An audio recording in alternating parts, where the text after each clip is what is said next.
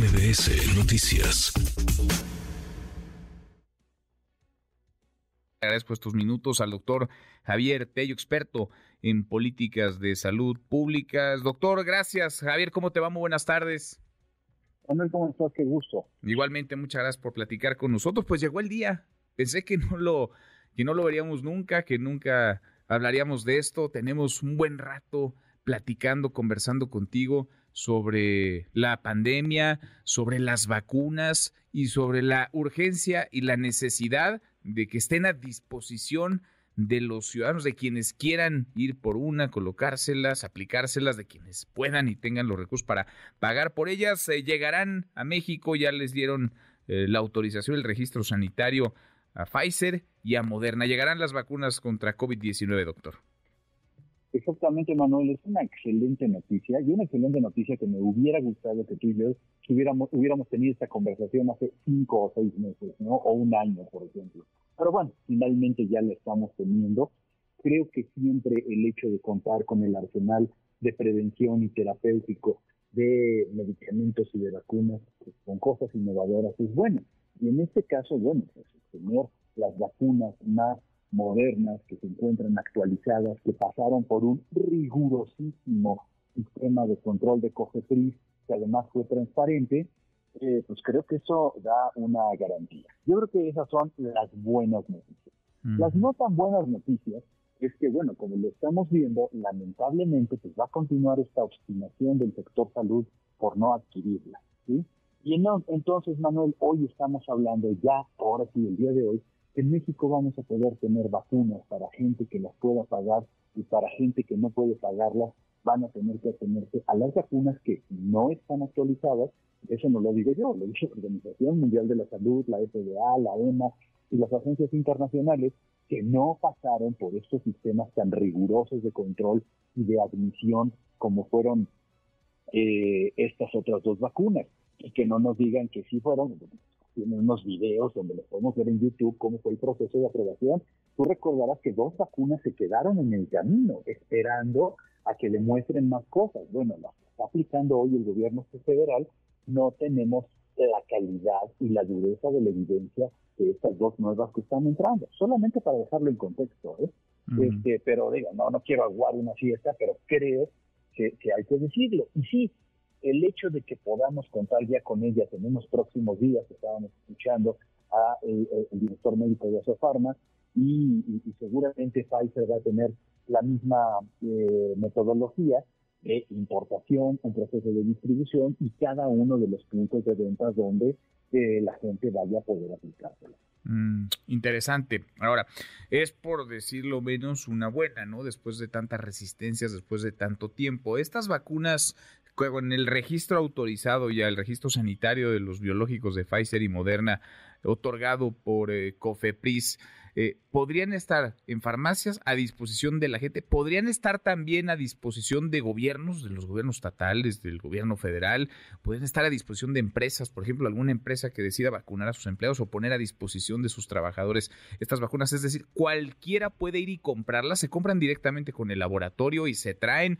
¿Cómo es ese proceso, doctor? A ver, quiero explicarle al auditorio cómo funciona. Normalmente, la venta de vacunas y de productos biológicos funciona a través de distribuidores autorizados y especializados que les llevan a donde normalmente son los puntos. Pero uno, lo primero que hay que cuidar es la cadena de distribución y de frío.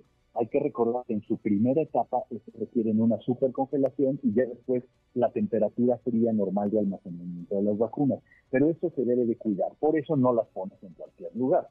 ¿En dónde las puede eh, eh, los distribuidores a dónde las llevan? Bueno, primeramente de abajo hacia arriba, ¿no? Los consultorios de los médicos, muchos pediatras, pediatras, infectólogos, médicos internistas, que ya vacunan a sus pacientes, bueno, pues tienen la capacidad de comprarlas y aplicárselas y cobrarle a sus pacientes por ponérselas. El punto número uno.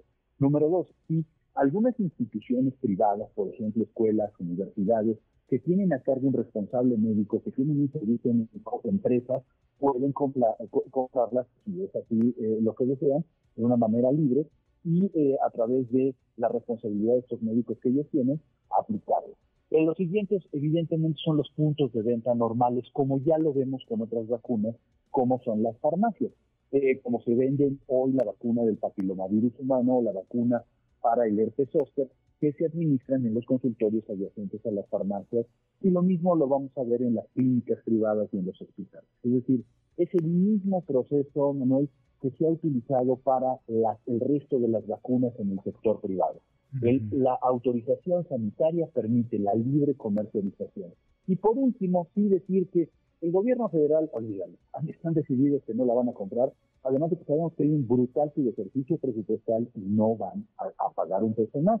Pero algunos de estos gobiernos de los estados que todavía no son castigados presupuestalmente, seguramente que pueden ellos, de manera, entre comillas, privada, imagínate, gobiernos estatales que de manera privada pueden comprarlos con sus presupuestos y aplicarlos a su población. Interesantísimo. Pues eh, veremos, por pronto estarán a disposición. Ya ha dicho Moderna que tan pronto como la próxima semana, es decir, la próxima semana podría estar la gente aplicándosela, yendo a la farmacia, comprándola y colocándosela. Me, imagino que tendrán que tener un protocolo, ¿no? De aplicación en las en las farmacias en donde se vaya a, aplicar, porque no se la no se la venden a la gente para que se la lleve, se la aplicarían ahí mismo. No, no, no.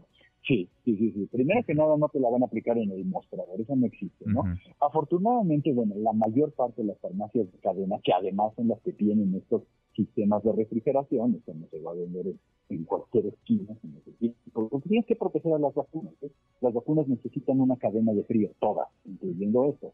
Bueno, estas seguramente que se van a aplicar previa una consulta rápida en un consultorio abierto de la farmacia, como algunos de nosotros, hace un par de años. Yo me puse una vacuna de la influenza con esa modalidad, este año me la puse, este, como yo ahora ya tenemos vacunas tetravalentes contra influenza, por cierto, hay que invitar a la gente que se vaya a vacunar, pueden ir a cualquier centro de salud y se las aplican sin mayor problema. Bueno, en estos consultorios adyacentes a farmacia estoy seguro que la gente va a acudir y van a poder conseguirlas, o si no, con el médico con el que han llevado a vacunar a sus hijos, seguramente que va a estar viendo cómo mm. obtenerla.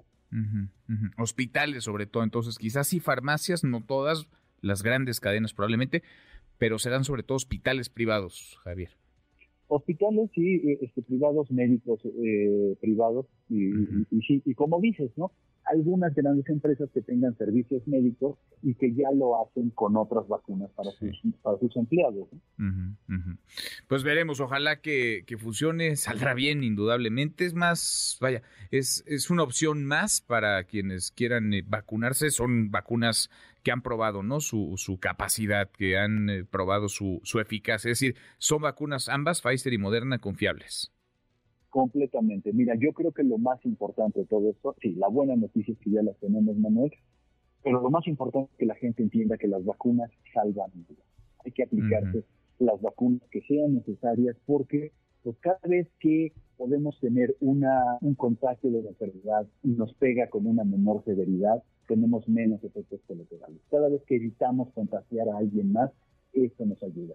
Hay que vacunarse eh, todos los años contra todo lo que sea necesario. La gente debe de confiar que las vacunas salvan vidas es ciencia a final de cuentas y para el desarrollo de las mismas ha habido una enorme investigación. Son vacunas que, insisto, han demostrado, han probado su eficacia y ahora están al alcance de todas. Aprovechemos pues que por fin se rompió este cerco, esta negativa desde el gobierno mexicano y Cofepris ha otorgado el registro sanitario a ambos biológicos, el de Pfizer y Moderna, las vacunas contra COVID-19. Doctor, muchas gracias, gracias como siempre.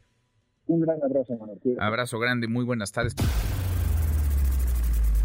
Redes sociales para que siga en contacto: Twitter, Facebook y TikTok. M. López San Martín.